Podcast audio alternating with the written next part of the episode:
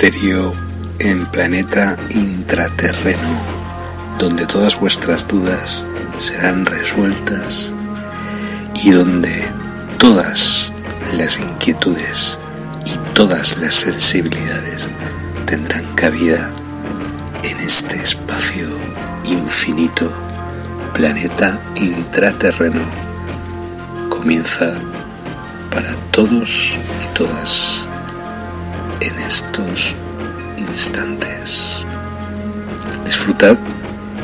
gracias por la escucha.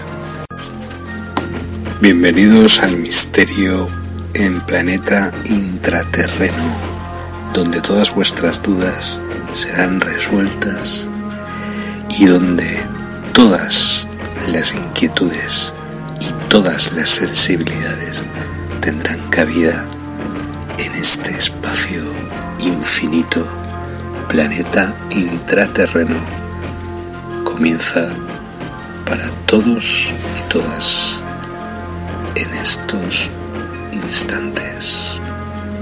Disfrutad y gracias por la escucha.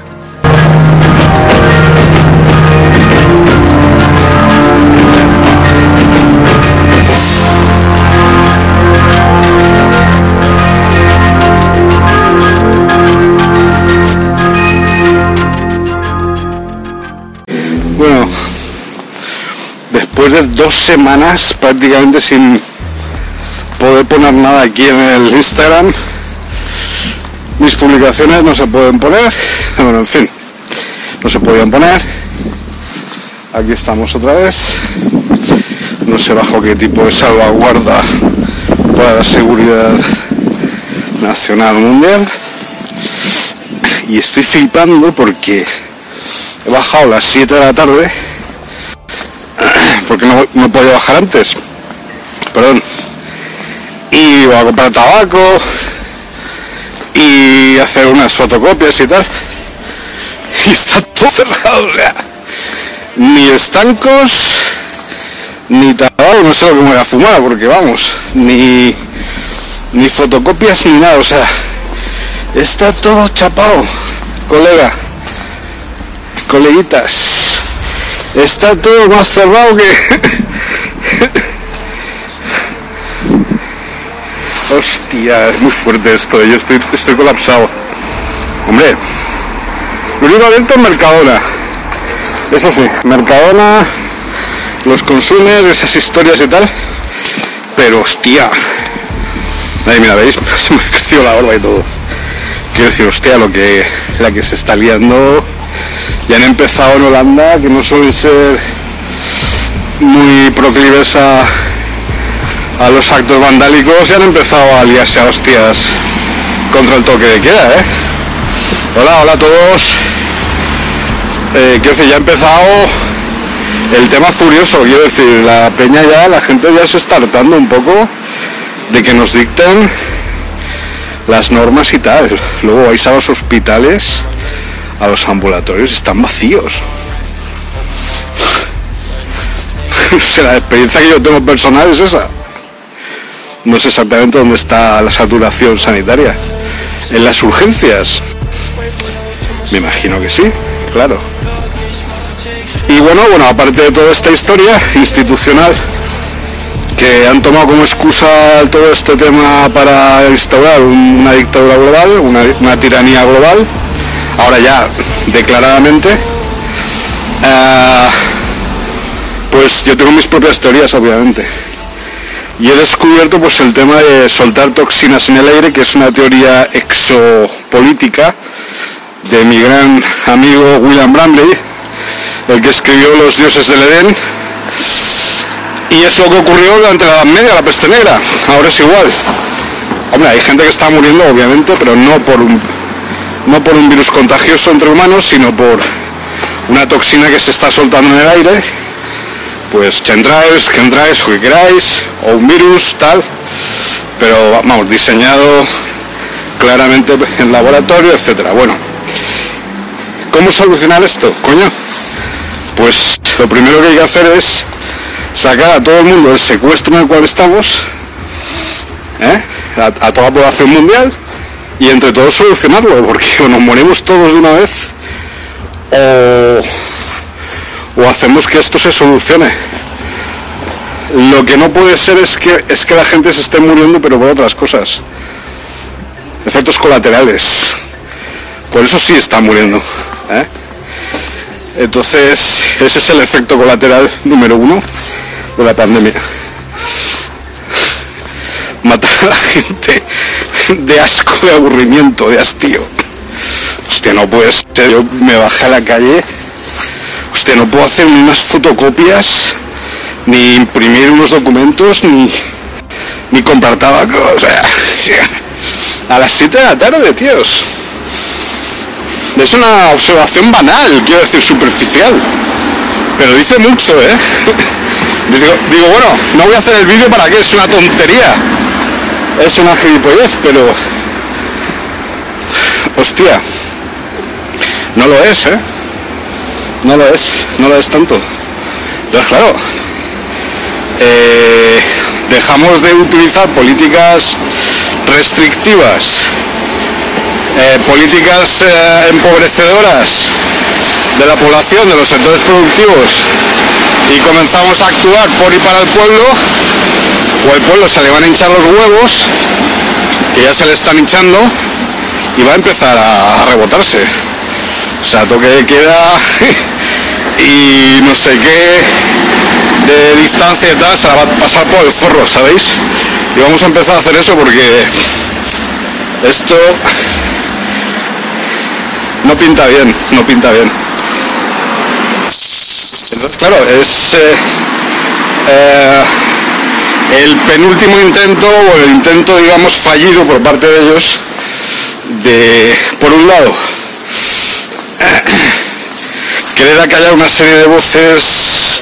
La gente está flipando porque estoy medio gritando y tal. la gente está flipando conmigo aquí.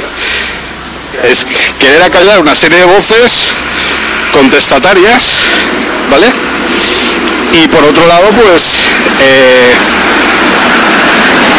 tres cosas, diezmar a la población, matar el sector productivo o los sectores así más, digamos, eh, mm, las clases medias, ¿no? Es destruir la clase media y, digamos, favorecer, fortalecer una estructura jerárquica, piramidal, donde hay una élite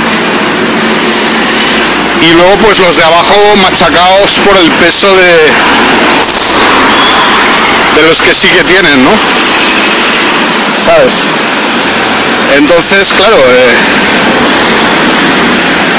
esta jugada, la jugada les podía haber salido bien, pero les faltó un poco de marketing, quiero decir. Les ha faltado un poquito de, de no ser tan siniestros, ¿no? O sea, porque, hombre, esto de la mascarilla ya, se hizo con la gripe española de 1918 y tal, pero hombre, es muy siniestro, ¿no? Si todos ahí con la mascarilla y tal. Eh, entonces, bueno, las cifras se pueden inventar, se pueden aumentar, se pueden disminuir. No sé qué voy a fumar esta noche. Me parece que voy a tomar cervezas. Sí, es una solución. Así pues dormiré pronto y ya mañana pues compraré por la mañana, pero hostia, vaya, vaya solución. Fijaos tú la, la rutina. Todo cerrado, estanco, tal, los chinos, una pasada tú. Entonces, claro, tú depauperizas la, las, las, las, clases más, uh, más así, digamos, populares, y tú creas ahí un proletariado nuevo y creas una sociedad de castas, ¿vale? Eh, digitalmente dividida. Es decir, luego del COVID, no sé qué, tal. Eh, es como crear una nueva sociedad dividida por eh, factores genéticos, ¿vale? Como los nazis, pero a lo bestia. Hombre, está abierto el kebab. Uf, menos mal, kebab, hamburguesas. Bien. Bien, hay una esperanza. New pizza, hombre. Ya. Voy a preguntarle a ver si tiene tabaco. No sé, no creo. Ahí no venden tabaco, pero... Vamos a preguntarle. ¿Vale? Voy a poner el móvil así hacia abajo. Esto es del tabaco. Hombre, hay un bingo abierto, a lo mejor el bingo también. ¿El bingo está abierto? No sé. Las Vegas y tal. No sé, voy a probar ahí también.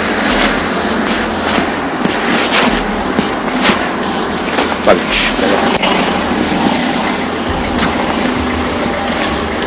Hola. Perdona, una pregunta tonta. ¿Tabaco dónde se vende? Pero son las 7. A las 6. Ah, ahora comprendo. Claro. Yo, yo busco en internet y digo, bueno, cierra a las 8, a las 8 y media. No, a las. ¿Eh? Sí, sí. A las 6, estanco cerrado. Y aquí en el bingo tampoco, no está abierto. Vale, hermano, muchas gracias, ¿eh? Vale, Nada. Ha sido muy amable.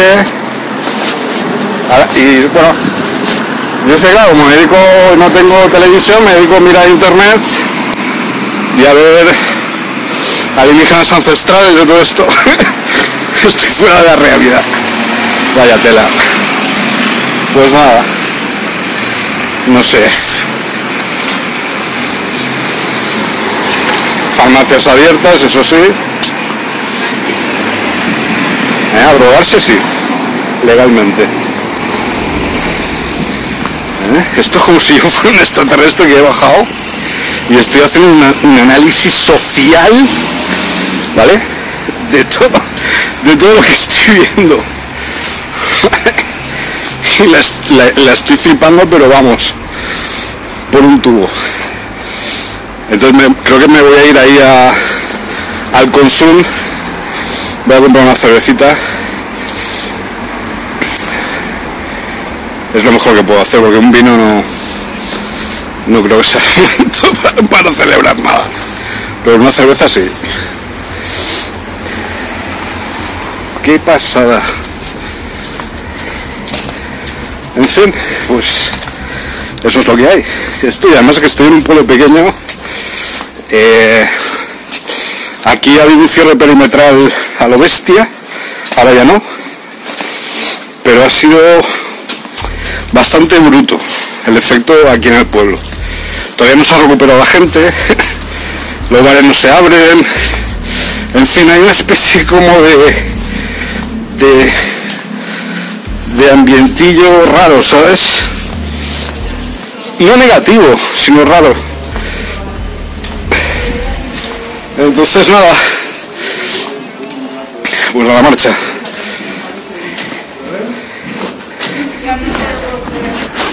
Vamos al consumo un poco.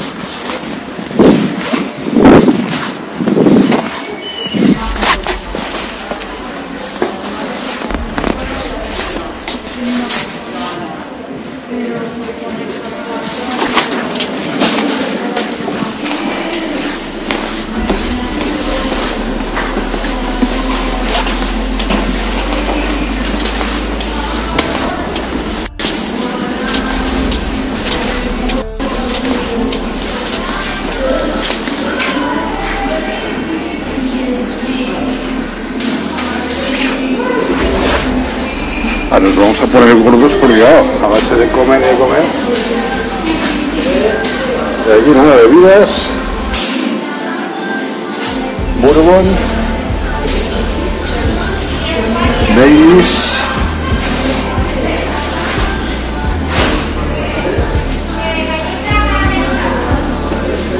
Tequila dos, no sé. Pues esto, esto.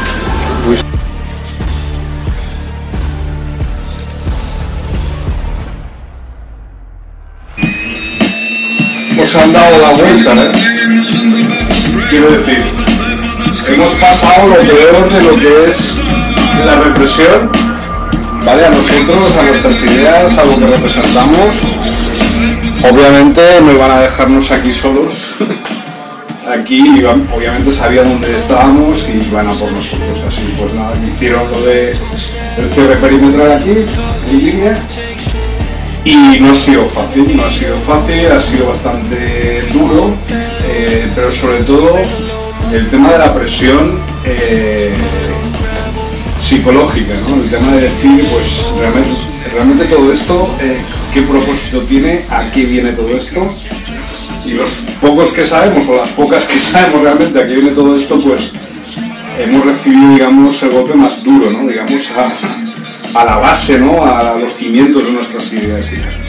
Ese ha sido el ataque durísimo que hemos tenido que soportar incluso personas eh, con ideas similares a las nuestras pues, también han recibido bastante, mm, eh, no diría castigo o represión, pero sí bastante eh, arrinconarlas. Eso ha sido hace unos días. La semana pasada acabó ya el cierre perimetral aquí en este lugar donde yo me encuentro en estos momentos y ya pues al menos eh, hemos podido respirar, pero se notan los efectos colaterales de esos días de aislamiento. ¿no? Se nota además un pueblo tan pequeño como este. Es una gran villa, es un imperio para mí, pero es un pueblo pequeño. Y se nota, se nota mucho el, hecho de no confinar a la gente, sino confitarla, ¿no? es decir, de machacarla con ideas. Eh, eh, eh, fanáticas todo el tiempo, todo el tiempo, todo el tiempo. Entonces, claro, la gente eso le, repercute. Aquí, pues, está más o menos abierto los bares y tal, antes de todo esto, antes de, de hace 20 días, 20 días, sí. Y entonces ahora pues está la cosa pues como muy rara, está la cosa rara.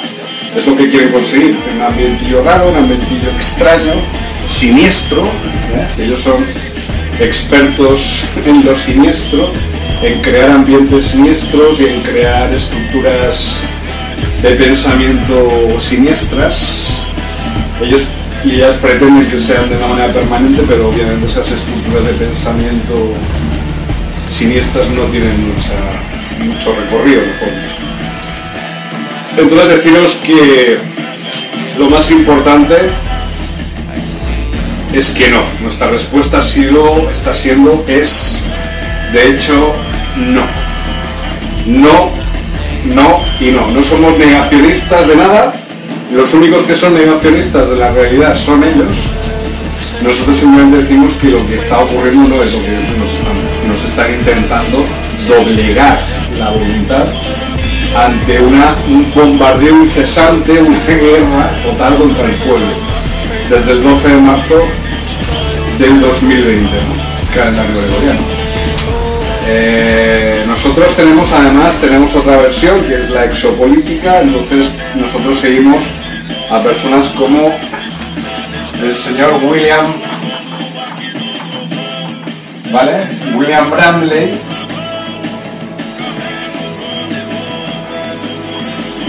William Bramley es famoso por eh, un libro, ¿vale? Que se llama Los dioses del Edén. ¿Vale? los dioses, los dioses del Edén. Bueno, pues para quien esté interesado o interesada, porque veo que ha gustado mucho el formato de, este, de esta televisión, Twitch y tal, la música de fondo es de Nassau Zumbi, ¿vale? es, un, grupo brasileño del nordeste de Brasil, y este disco se llama eh, pues tal cual, Nassau Zumbi 2002, ¿vale? Pero luego hay gente que me pregunta, ¿qué música pones de fondo? Tal, pues ya lo sabéis.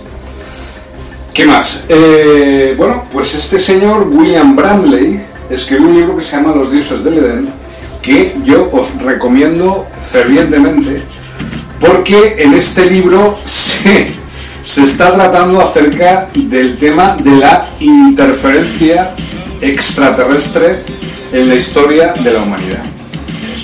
Él eh, establece una teoría en la cual él se llama la sociedad custodial esta, esta sociedad custodial eh, es la que está eh, relacionada con todas las sociedades secretas, Illuminatis y toda esta gente que han estado dominando y siguen dominando el planeta desde las sombras, ¿vale? Pero los que realmente mandan es esta sociedad custodial que está eh, regida bajo el signo de la serpiente. ¿Os suena la serpiente?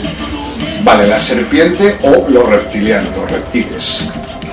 Yo tengo también mi teoría, es decir, no creo que también la serpiente tiene un lado muy positivo, es un animal de sabiduría.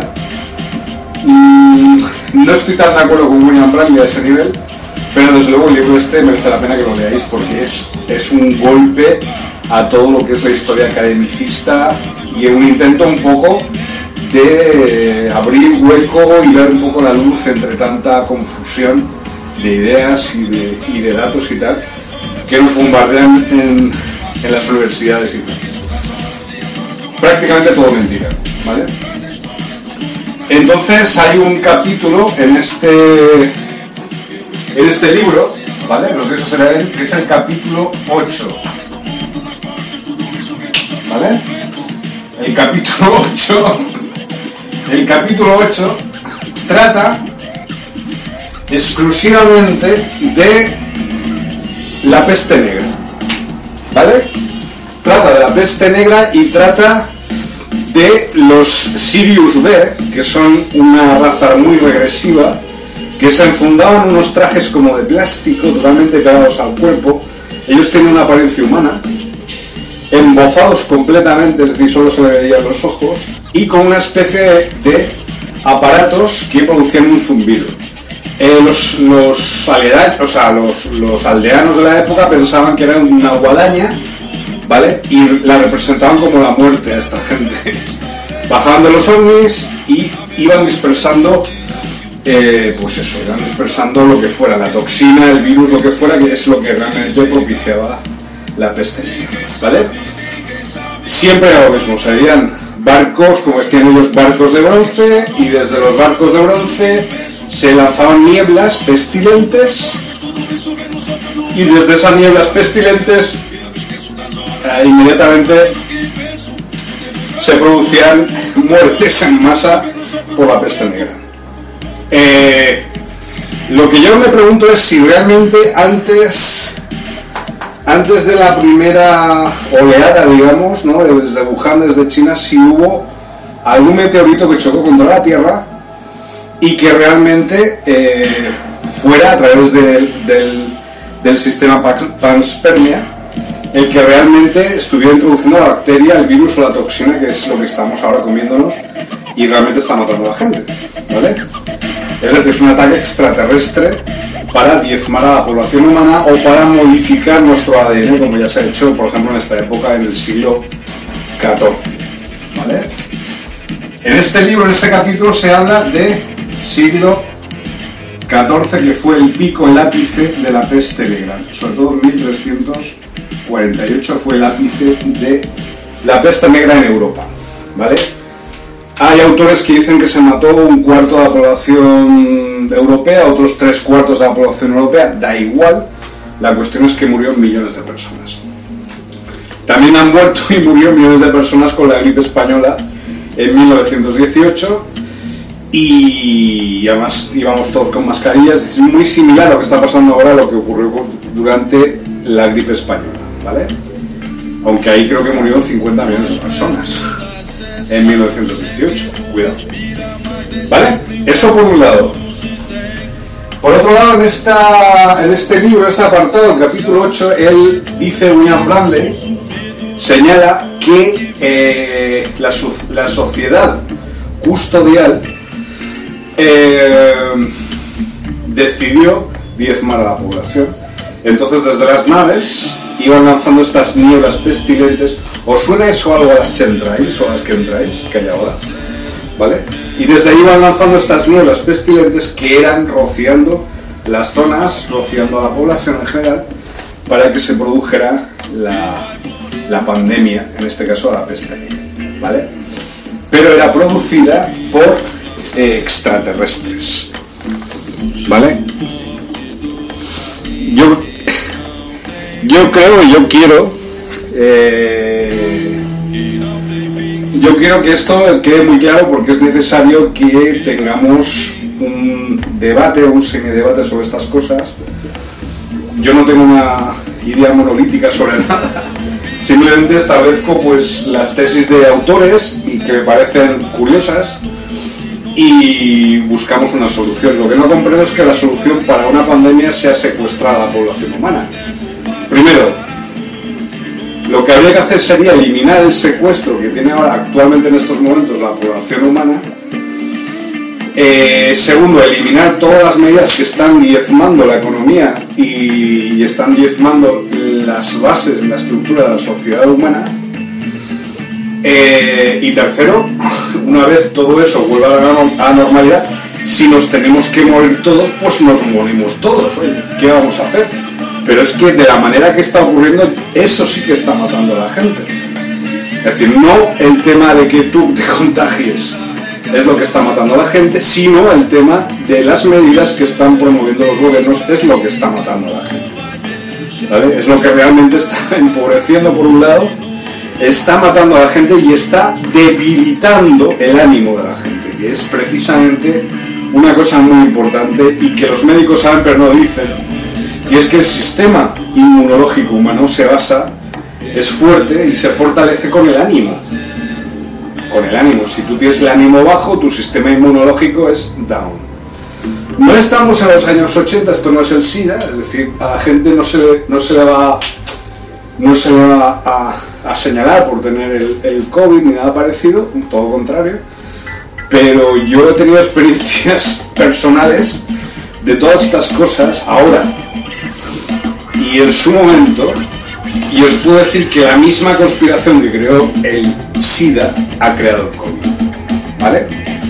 Y que la misma dirección de pensamiento que generó el SIDA es la que ha generado el COVID, ¿vale? Igual que la gripe A y todas estas historias. Aprendieron durante todo el tema de la gripe A y todo esto y ahora pues están implementando eh, políticas y, soluciones drásticas que no tienen absolutamente nada que ver con acabar con una pandemia, todo lo contrario, lo que están haciendo es destruyendo a la gente y al pueblo. Hay gente que me dice, personas cercanas a mí, no voy a decir el nombre, pero con buen criterio, que, que no debería hablar así de los gobiernos, que me van a buscar, que me- bueno, eso ya, yo ya sé que lo, lo han hecho en el pasado, lo han hecho hace unos días, es decir, pero ¿qué van a intentar? ¿Humillarme otra vez?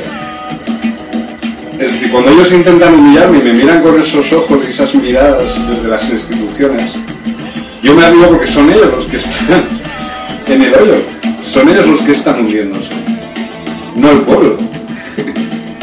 Entonces aquí vienen esas miradas de, de así de reojo de decir, no, es que eh, encima que os estamos machacando nos reímos en vuestra cara, ¿no?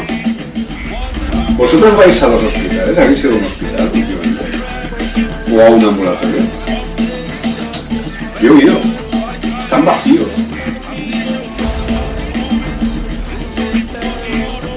Tú vas a un hospital, está vacío. Tú vas a un ambulatorio, está vacío.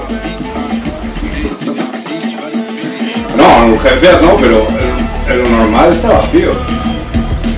Yo he intentado tres ocasiones por email, por teléfono, personalmente presentándome a los hospitales. Oye, me presento voluntario de camillero para ayudaros y tal. Se niegan en redondo, o sea, no quieren que la gente ayude, no quieren que la gente normal sepa lo que está ocurriendo ahí. Quieren que sea todo dentro del mismo cotarrín, el, gran cotarro que ellos se han montado, y desde ahí intentar controlar a la población y convencer a la población de que son los malos y ellos son los buenos y los salvadores de la patria. No se golpes en el pecho como somos los salvadores de, la humanidad por haber salvado los camilleros y los sanitarios. Y los demás somos todos culpables, pues porque ni siquiera hacemos el esfuerzo de poner la mascarilla. ¿Desde cuándo yo soy esclavo de ninguna institución? O de nadie. ¿Desde cuándo yo estoy aquí para obedecer a nadie, ni a ninguna institución, ni a ningún gobierno. Cuando el poder emana del pueblo, perdón, y va de abajo arriba. Mañana mismo, si el pueblo quisiera, estos que están sentados en los parlamentos y tal, tendrían que irse a la calle, a su casa. Y ya pensaríamos qué vamos a hacer. Y el, ejército tendría que irse a su casa. Y ya pensaríamos qué hacemos con el ejército. ¿O dónde lo colocamos? No ellos, el pueblo. En referéndums o en asambleas por barrio o por... Eso ya, sé, ya lo, lo hicimos. Se ve que no les gustó el tema y se han, bueno, se han puesto, no voy a hablar más de esta cosa, vale. Eh, pero vamos, la clase política española es deleznable, o sea, es la cosa más nauseabunda y los que pertenecen a los medios de comunicación de masas igual. Es la cosa más nauseabunda que ha existido en, a lo largo de toda la historia. Sois lo peor que ha existido jamás a lo largo de la historia de la humanidad. Y ahora se está enfrentando lo peor contra lo mejor. Es decir, los peores valores humanos los representáis vosotros. La mentira, la estafa, la búsqueda del poder por el poder. Y lo mejor representan los valores humanos. El sacrificio, el, el sueño colectivo, el pueblo, la gente, etc. Y esto, tanto un grupo como el otro, no tiene nada que ver con la política, ni con residuos de izquierda o derecha. Eso ya no existe. Hombre, yo por supuesto sí que sé que existe, que hay una ideología, una ideología del pueblo, una ideología de izquierdas, obviamente. Pero el marxismo hay que, tiene que ser superado, no tiene que ser destruido el marxismo, tiene que ser mejorado con ideas, digamos, panteístas, entre comillas, ecologistas, de la Pachamama, indigenistas, por eso siempre hablo de, os hablo del ZLN, del Ejército Zapatista de Liberación Nacional de los mayas, porque es esa la clave. Ahí están todas esas ideas, esas ideas en corpúsculos, creando una unidad de pensamiento, una fuerza de unidad de pensamiento. ¿Vale? Entonces, volviendo un poco al tema este, de los dioses os recomiendo que leáis ese libro fervientemente. Es un libro muy interesante, un libro que os va a gustar, no os va a aburrir, os va a dar muchísima información que ni siquiera pensáis que existir. Yo ya estoy hablando de esto, del tema de que sueltan toxinas en el aire desde hace muchos meses. Y bueno, pues como os digo, recibido un ataque bastante furibundo aquí, estando yo aquí, pero obviamente yo estaba puesto en mi posición, ya estaba preparado para todo lo que pudiera venir. Entonces, claro, no ha sido lo mismo que si hubiera estado en una posición más, digamos, más frágil, me hubiera chantajeado con mi familia, tal, y esas cosas. Ahora estoy yo aquí solo, entonces me pueden atacar a. Bueno, y, pero obviamente, digamos, los ataques que recibo mm, relativamente me duelen, o me duelen relativamente, o me pueden afectar relativamente. ¿Por qué? Porque estoy en mi posición, yo, estoy yo ya estaba preparado para esto. Entonces, claro, ellos han hecho precisamente la jugada que yo esperaba que hicieran. Cuando tú esperas que alguien haga una jugada y esa, ese alguien, esa persona o esa institución o ese ejército hace esa jugada, tú tienes una gran ventaja, porque tú estás, primero, estás en tu territorio. Segundo, ya sabías, habías previsto que eso iba a ocurrir.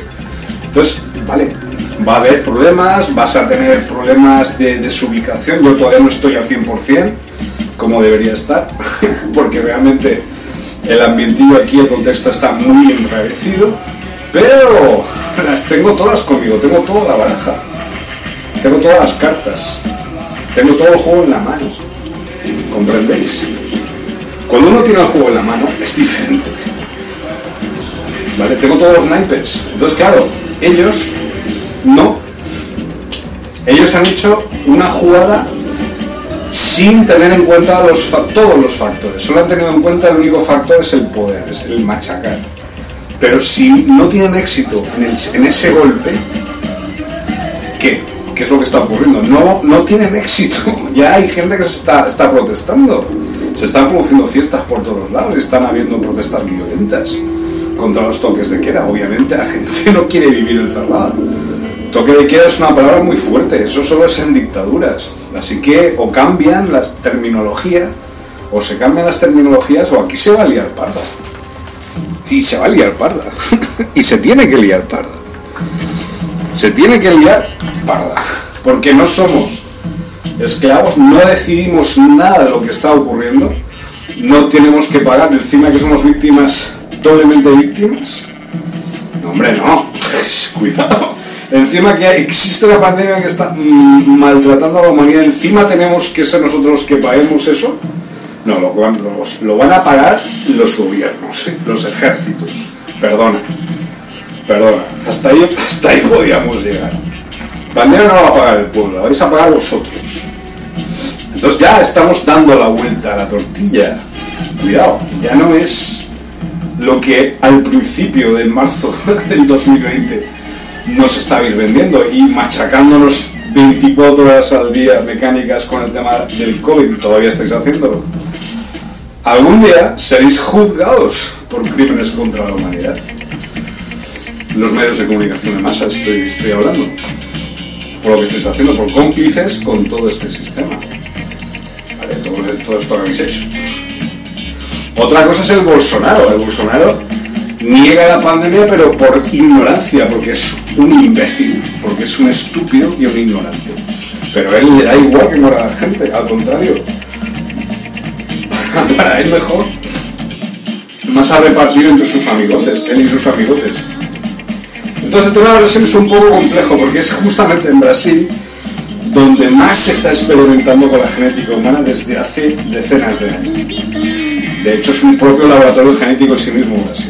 Entonces, enfermedades de todo tipo, el cikungunya, el zika, la firma, muchas enfermedades, algunas creadas en laboratorio, han tenido su protagonismo en Brasil.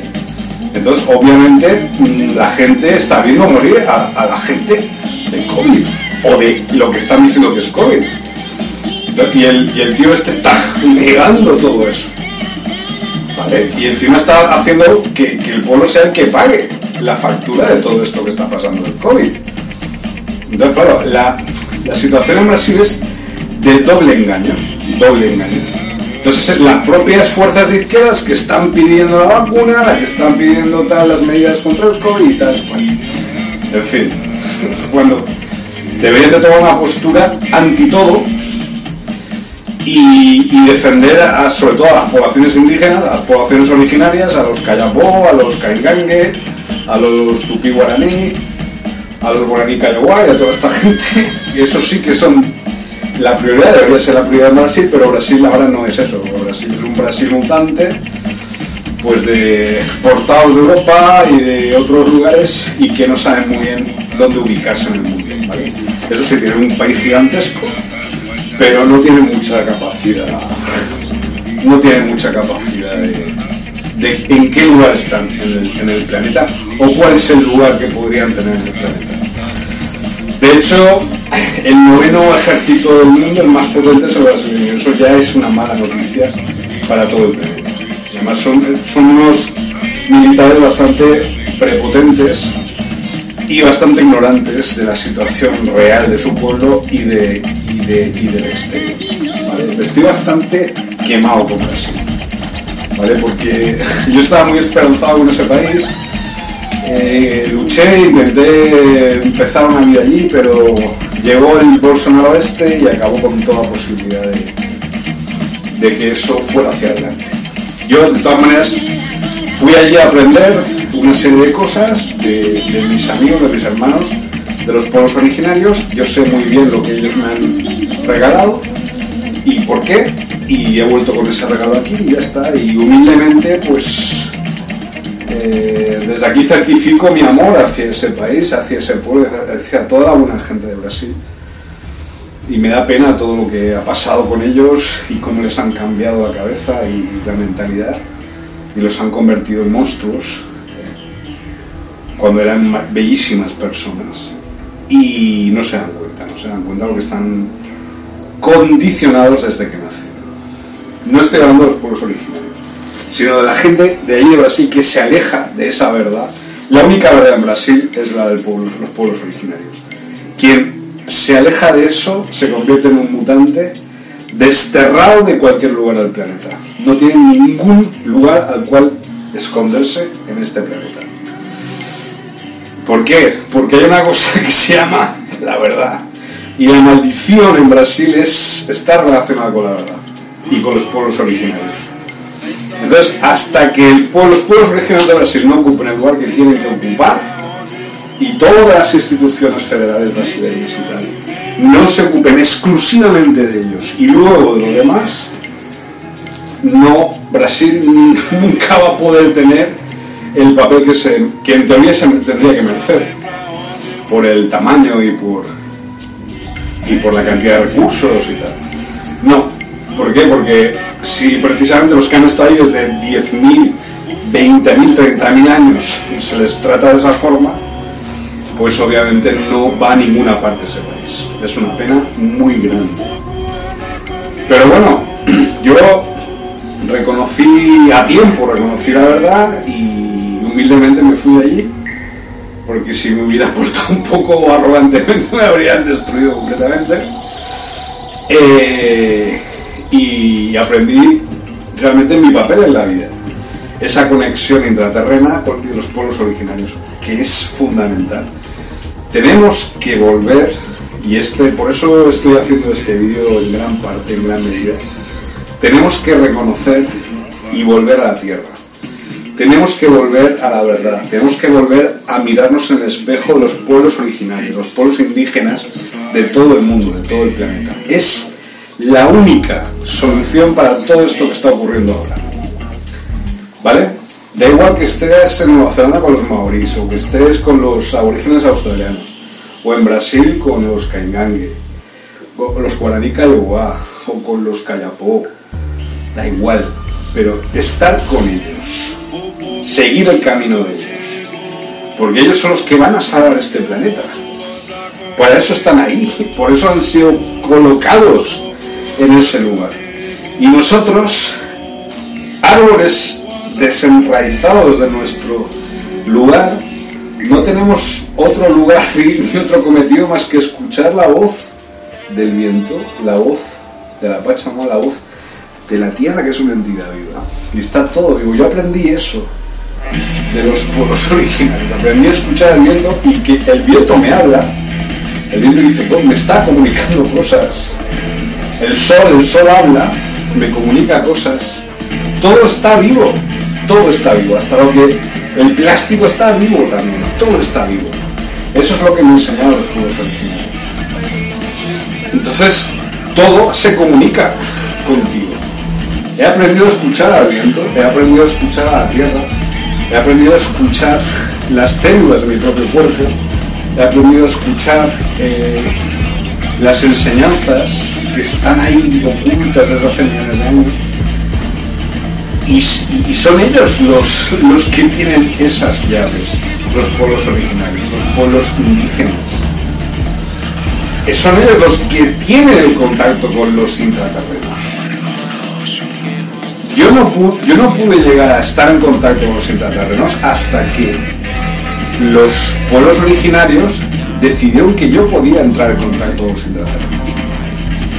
Ahora mismo podía estar viviendo con los intraterrenos, podría haber desaparecido y ahora vivir con los intraterrenos. Pero mi papel, el papel que ellos me dijeron era, no, tú regresas a Europa o regresa al mundo occidental, entre comillas, y dispersa nuestro mensaje. Eso es lo que me dijeron. Yo soy un mensajero, nada más. Entonces, claro, me adecuaron a su frecuencia, me enseñaron eh, ¿Cómo explicarlo? Me llevaron a un lugar en el cual estuve durante horas todos los días. Es un jardín.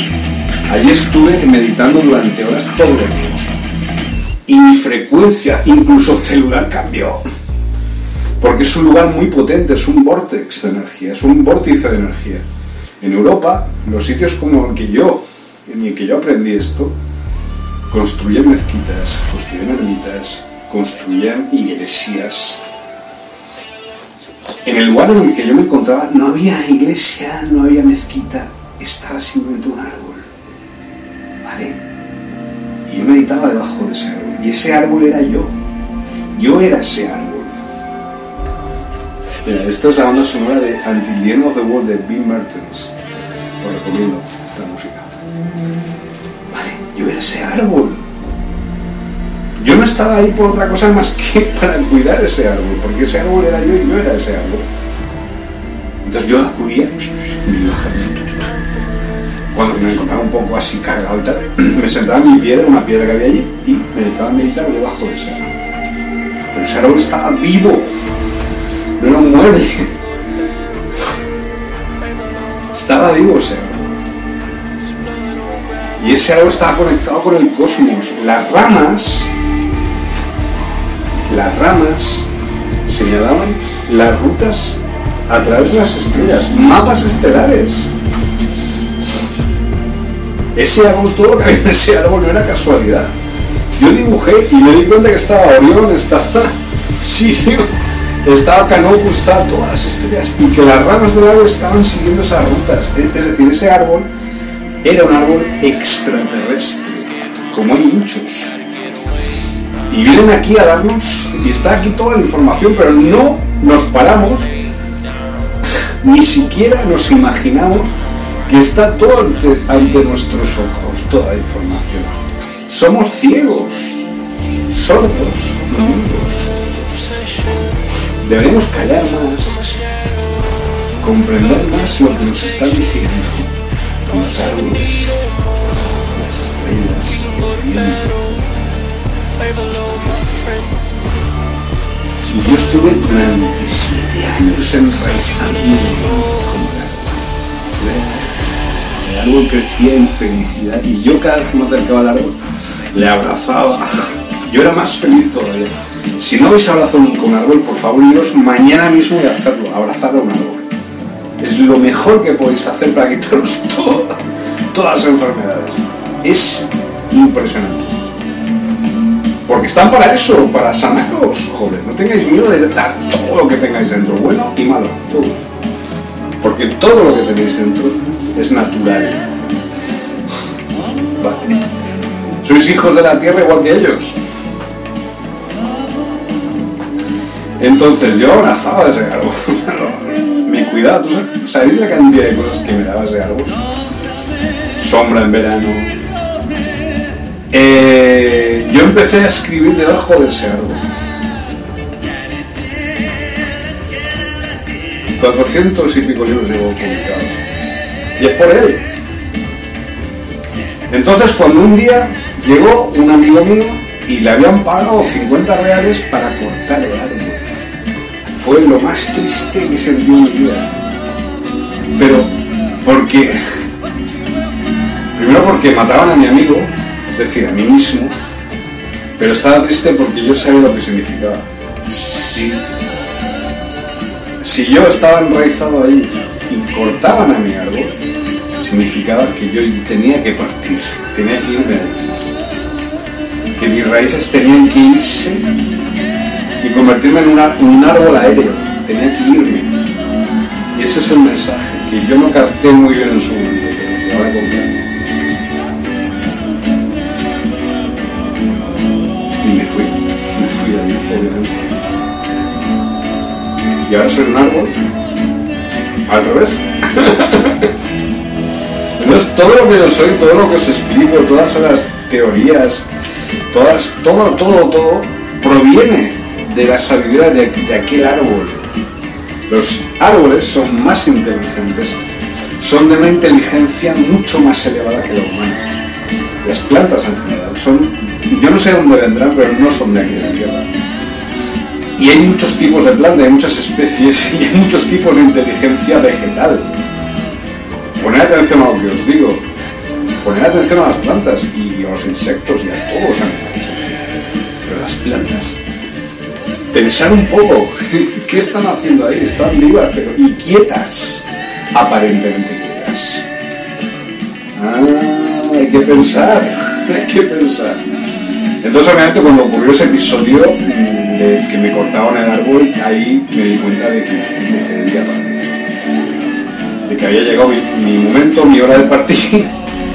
Entonces ahora la única forma a lo mejor volver allí sería porque ese punto es mágico para mí y es, está, está lleno de mi energía y yo soy esa energía. Y esa energía soy yo. No existe otro lugar así en el planeta para mí. La única posibilidad que yo pudiera volver sería si alguien plantara un árbol ahí y volviera a crecer un árbol ahí. Entonces a lo mejor tendría que volver a cuidar ese árbol. Estoy dando ideas. vale. Bueno, pues eh, es lo que os quería comentar un poco, ¿no? Eh, y luego, pues toda la caterva de conocimientos de los intraterrenos, que es otra cosa, que no tiene nada que ver con esto que os estoy comentando. Esto es solo el medio para llegar al contacto con ellos. ¿Vale? Los árboles unen los tres reinos, digamos: el superficial, el cósmico y el intraterreno. Son los mediadores, son los intermediarios. Pero luego está cuando entras en contacto directo con los intraterrenos. Ahí es cuando ellos te enseñan cosas directas. Y luego, pues las ciudades etéricas. Existen muchas más cosas en el universo de las que os imagináis. Y que forman parte de nuestra vida cotidiana y que no nos damos cuenta de que estamos formando parte de, de historias de las que ni siquiera tenemos idea ni siquiera un. Vale. Yo sé que ese lugar, yo vi ese lugar dentro de 500 millones de años. Yo sé cómo va a ser ese lugar dentro de 500 millones de años. Pude desplegar mi mente al futuro y volver a, un punto de 500 millones de años, que no es mucho, hay gente que va muchísimo más allá. ¿vale? Eh, y más cosas. Entonces, la tecnología que tenemos actualmente no te permite eso, no te permite enviar tu mente a 500 millones de años en el futuro y ver cómo son las cosas de aquí a 500 millones de años. Eso solo lo permiten lo que se llaman los campos de fuerza del universo. Y las frecuencias. Porque todo es ciencia. No estoy hablando de mística, ni estoy hablando de espiritualidad. Eso es una falsa espiritualidad. Al revés, esto es, se basa en coeficientes, en frecuencias. Entonces entras en contacto con esos campos de fuerza del universo o intraterrenos. Y hay campos de fuerza que te permiten enviar tu mente al futuro o al pasado o a otros lugares del universo. Hay máquinas del tiempo, están y forman parte de la naturaleza. Existen esas máquinas del tiempo. Hay seres que van por las calles, por donde vais amando vosotros, hay seres que tienen 3.000 y 5.000 años. Gente que viste como vosotros, son pleiadianos o intraterrenos, y llevan 3.000, 5.000 años aquí entre nosotros. Eso es solo una pequeña parte. Más cosas. Bueno, algún día tomaréis un café con vosotros mismos, con un clon vuestro del futuro. Entonces, en esa conversación aprenderéis tener atención a esa conversación, tomar nota y quién sabe, a lo mejor da para escribir libros. Pero ese sois vosotros. ¿Cómo es posible que estéis hablando con vosotros mismos del futuro en, en una cafetería? Ahora no están cerradas. Pero esas cosas pasan. ¿O qué pensáis? ¿Que en el futuro no tienen capacidad tecnológica para enviar clones vuestros y hablar con vosotros y daros advertencias? ¿O daros consejos? ¿Eh? ¿Por qué creéis que ahora están confitando o confinando a toda la gente? ¿Por qué? Porque ya estaba clara esa interactuación entre intraterre- intraterrenos y humanos, entre extraterrestres y humanos. Estaba empezando a generarse una onda, una frecuencia muy elevada. Por todo esto que os estoy comentando. Se estaba generando una cultura, una subcultura brutal. Entonces, claro, había que cortar por lo sano todo esto. Y entonces vinieron los regresivos. vamos a enviar ya el plan. Siniestro. Una pandemia. La toxina. Ah, no, no, no, no, no. Hay que obedecer, obedecer, obedecer.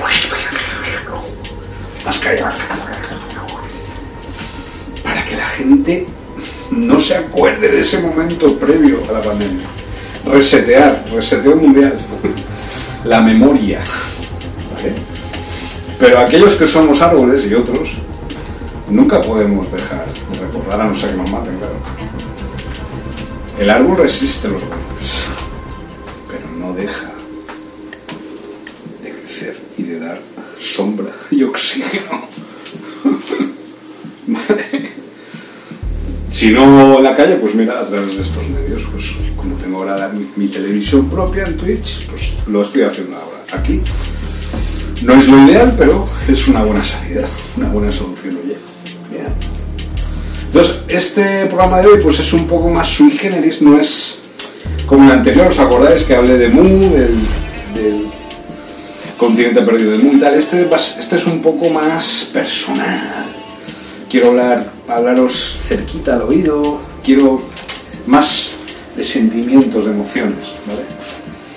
Cosas que no había dicho hasta ahora y que lo estoy diciendo pues, en el momento oportuno y de, de la manera adecuada, del jeito adecuado, como dicen en Brasil, ¿vale?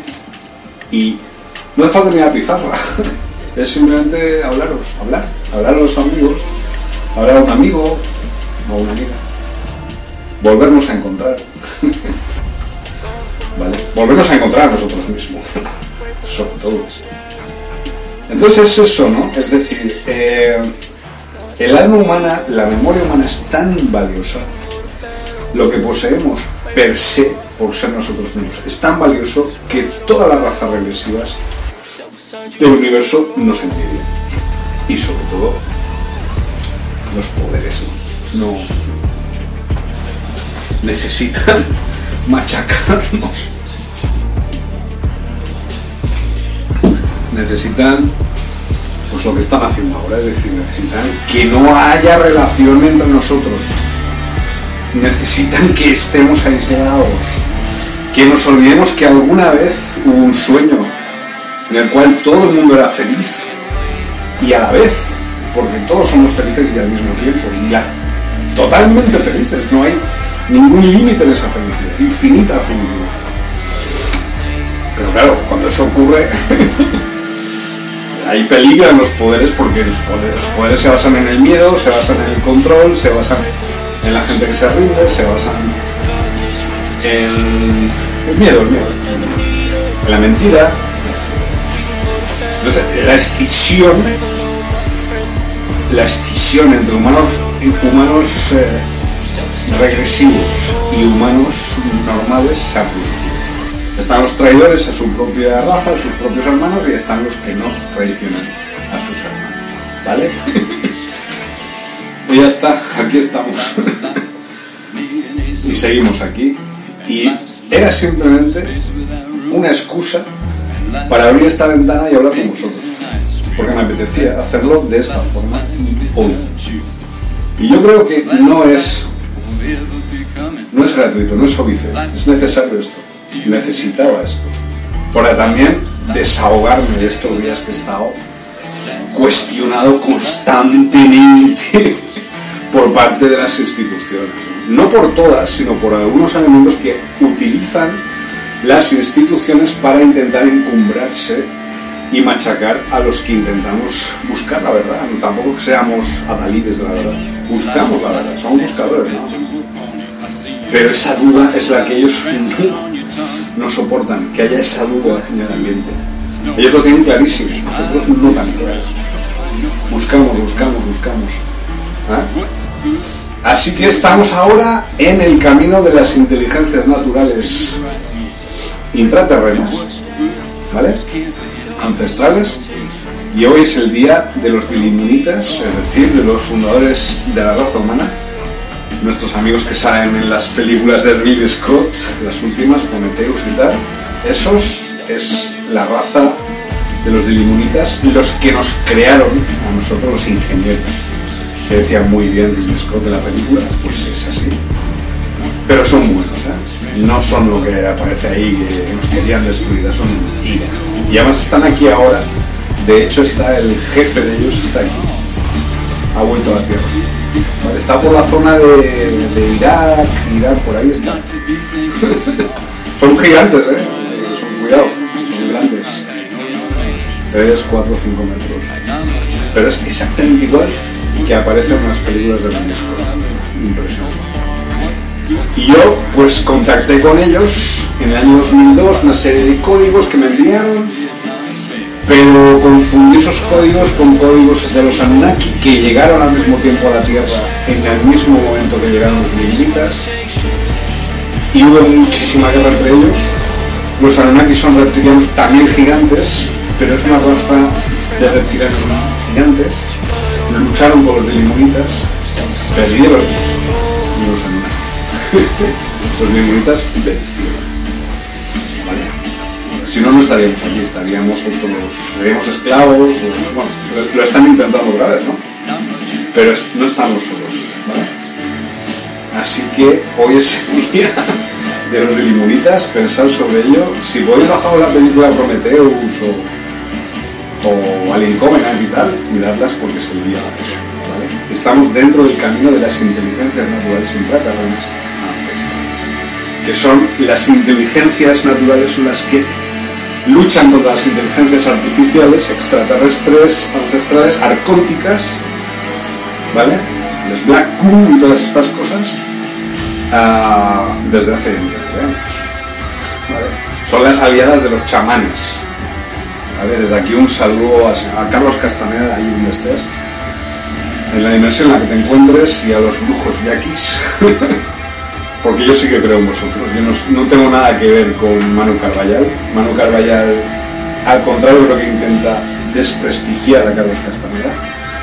O con una aparente. Esto era muy de moda en los 90, pero ahora no estamos en los 90, Manu. Y que te digo, ahora Internet. Lo siento. Pero claro, en los 90 pues sí, podía así con el rollo de. Yo es que mantengo tengo un punto de vista neutral. Y el, y el, y el Castaneda pues era un tipo pues que engañaba a la gente. Pues no. Carlos Castaneda, no digo que fuera Dios ni que sea Dios, pero tiene métodos y técnicas muy eficaces contra precisamente esto que estamos hablando. Las inteligencias artificiales extraterrestres ancestrales, arcónticas, esto que llegaba a la Tierra en la película 2001, el espacio, eso porque tienen forma de feto humano y son eso, arcontes. Y no son humanos. Y lo sabía Stanley Kubrick cuando hizo la película. Y los gnósticos del siglo I sabían de la existencia, hablan de las potestades y de su lucha eterna contra ellas. Entidades artificiales, inorgánicas, como dice Castaneda, que están viviendo a costa de nosotros, succionando nuestra energía. ¿Vale? Esto va a ser un tema, os estoy preparando para el próximo, el próximo vídeo que vamos a hablar solo de esto. ¿Vale? Vamos a hablar largo y tendido del tema de Carlos Castaneda, las inteligencias artificiales, extraterrestres ancestrales, de los gnósticos, los chamanes, de, los, eh, de las amebas de subducción, de las inteligencias naturales intraterrenas ancestrales, de toda esta guerra. Y todo eso relacionado. Hace poco, pues Linda Moulton, una gran investigadora, ufóloga norteamericana, pues acaba de publicar en Instagram que en el 2017 un whistleblower de esto le dijo que cuatro inteligencias artificiales instaladas en cuatro robots mataron a 29 investigadores en Japón. 21 personas humanas. Y que, y que los robots empezaron a, desmembrar a, los otros robots, es decir, una salvajada. y más cosas que hicieron. Es decir, una, una de ellas, una de estas inteligencias artificiales instalada en uno de los robots, estaba dirigida desde un satélite. Es una historia linda Moulton Howe, seguidla, porque sabe mucho de las grises, por un lado sabe mucho de alienígenas ancestrales, ha salido en muchos programas de alienígenas ancestrales, es una de las mejores investigadoras del planeta, por no decir la mejor en estos momentos, la más, eh, la que está a un nivel más elevado de conciencia en estos momentos, más que al Collier incluso diría yo. La estoy siguiendo y realmente ella es la que está englobando todas las ideas y la que tiene la luz más brillante en estos momentos de todos los investigadores que estamos tratando estas cosas desde hace una serie de años. Así que seguir a, la maestra, a Linda Moulton Howe, de cerca, por favor, lee sus libros, lee sus investigaciones, porque son, nunca se equivoca esa mujer, es la mejor investigadora del mundo. ¿Vale? Hablaremos de ella también, ¿vale? Porque conozco cosas de ella que a lo mejor la mayoría no conoce. Y durante mi tiempo en Brasil me dio tiempo a ver muchos archivos de Estados Unidos, cosas que aquí no se, no se ven y no se han visto. Millones de ítems de información, de info que aquí todavía no habéis visto, ni veréis. ¿Vale? Porque no es el momento. A lo mejor de aquí a 300 años, a 350 años, quizás sí, pero todavía no. ¿Vale? Hablaremos en el próximo programa. Gracias por la escucha, porque sabéis que esto también lo paso a Evox, lo paso a YouTube, lo paso a, mi programa de radio podcast Planeta Intraterreno, La Resistencia Continua 2021, Planeta Intraterreno 2021. Os dejamos con REM, Antillion of the World, banda sonora de Antillion of the World, gran película de Will Mertens. Chao, os quiero.